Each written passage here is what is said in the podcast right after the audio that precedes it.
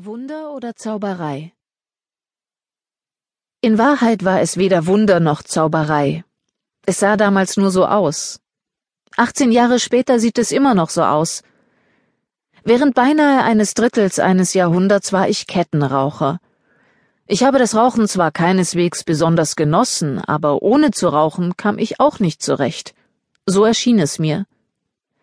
X-mal versuchte ich mit dem Rauchen aufzuhören, Einmal hielt ich sogar sechs Monate durch, doch nie fühlte ich mich als Nichtraucher. Ich glaubte sogar, zweifellos glauben Sie das jetzt ebenfalls, dass es verschiedene Arten von Rauchern gibt. Da gibt es zum Beispiel die Gesellschaftsraucher, also Leute, die nur der Form halber rauchen. Man braucht sie nur anzuschauen, um zu merken, dass sie es nicht genießen.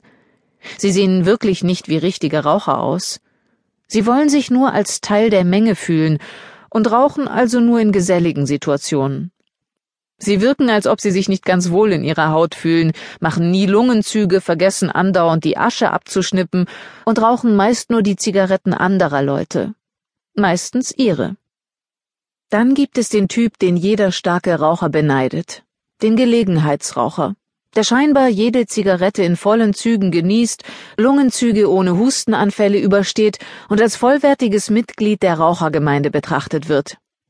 Trotzdem, so unglaublich es auch klingt, scheinen sie nie das Verlangen oder den Wunsch nach mehr als fünf Zigaretten am Tag zu haben.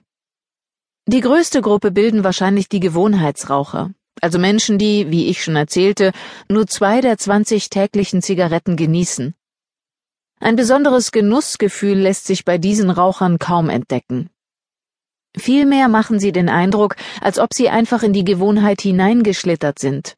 Und sie behaupten, sie würden aufhören, sobald Gesundheitsstörungen auftauchen. Dann kommt meine Gruppe an die Reihe, die echten Raucher. Diese Leute wissen ganz tief drinnen, dass sie nikotinabhängig sind und ohne eine Zigarette das Leben nicht genießen, sich nicht konzentrieren oder nicht mit Stress fertig werden können. Der Ausdruck Raucheholic ist noch nicht geprägt worden, obwohl er gut auf das folgende Phänomen passen würde. Sowohl viele Alkoholiker als auch zahlreiche echte Raucher glauben, ihre Körperchemie unterscheide sich deutlich von der normaler Trinker bzw. Raucher. Auch ich glaubte das. Außerdem war ich überzeugt davon, dass ich, selbst wenn ich genug Willenskraft hätte aufbringen können, mit dem Rauchen aufzuhören und egal wie lange ich es aushalten würde, immer ein Raucher sein würde, der nicht rauchen darf. Dann fiel es mir wie Schuppen von den Augen und ich konnte das Rauchen ohne die Gehirnwäsche sehen.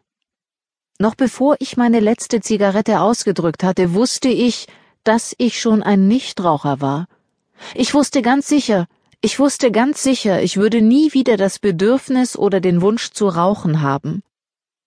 Allerdings verstand ich nicht sofort, warum es so einfach war. Warum drangsalierten mich nicht die schrecklichen Entzugserscheinungen, die ich bei meinen anderen Versuchen verspürte? Genau gesagt, ich hatte überhaupt keine Entzugserscheinungen und fand wirklich Gefallen an dem Vorgang des Aufhörens. Jetzt haben Sie wahrscheinlich mehrere Fragen, die ich gern beantworte.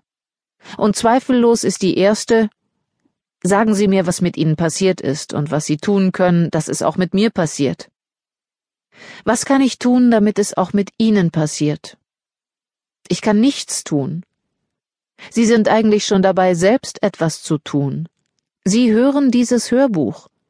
Und mehr als es aufmerksam fertig zu hören, wird nicht von Ihnen verlangt. Das bedeutet nicht, dass Sie alles, was ich Ihnen erzähle, demütig anerkennen sollten. Im Gegenteil. Es ist wichtig, meine Aussagen in Frage zu stellen, genau wie alles, was die Gehirnwäsche der Gesellschaft Ihnen suggeriert hat.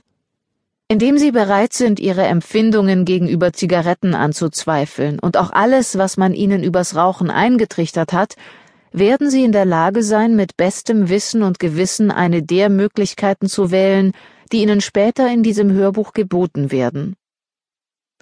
Die Einsicht in das Warum geschieht jetzt, während Sie hören, und immer wieder im ganzen Hörbuch. Vielleicht denken Sie, wenn Sie so tief gesunken wären wie ich, hätten Sie auch ohne Schwierigkeiten mit dem Rauchen aufhören können.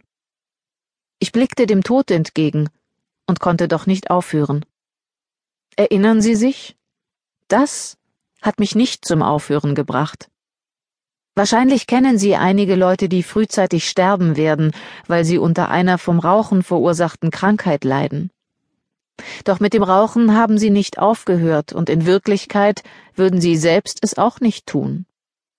Besuche bei kranken und sterbenden Verwandten oder Freunden verursachen ein miserables Gefühl. Doch gerade in solch einer Situation stützen wir uns mehr denn je auf unsere Zigaretten, trotz der Scham und Schuld.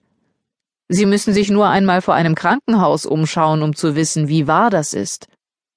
Aufgrund meiner Erläuterung der verschiedenen Rauchertypen fragen Sie sich jetzt vielleicht, ob Sie nicht doch zu einem Typ gehören, bei dem meine Methode nicht funktioniert. Das ist nicht so.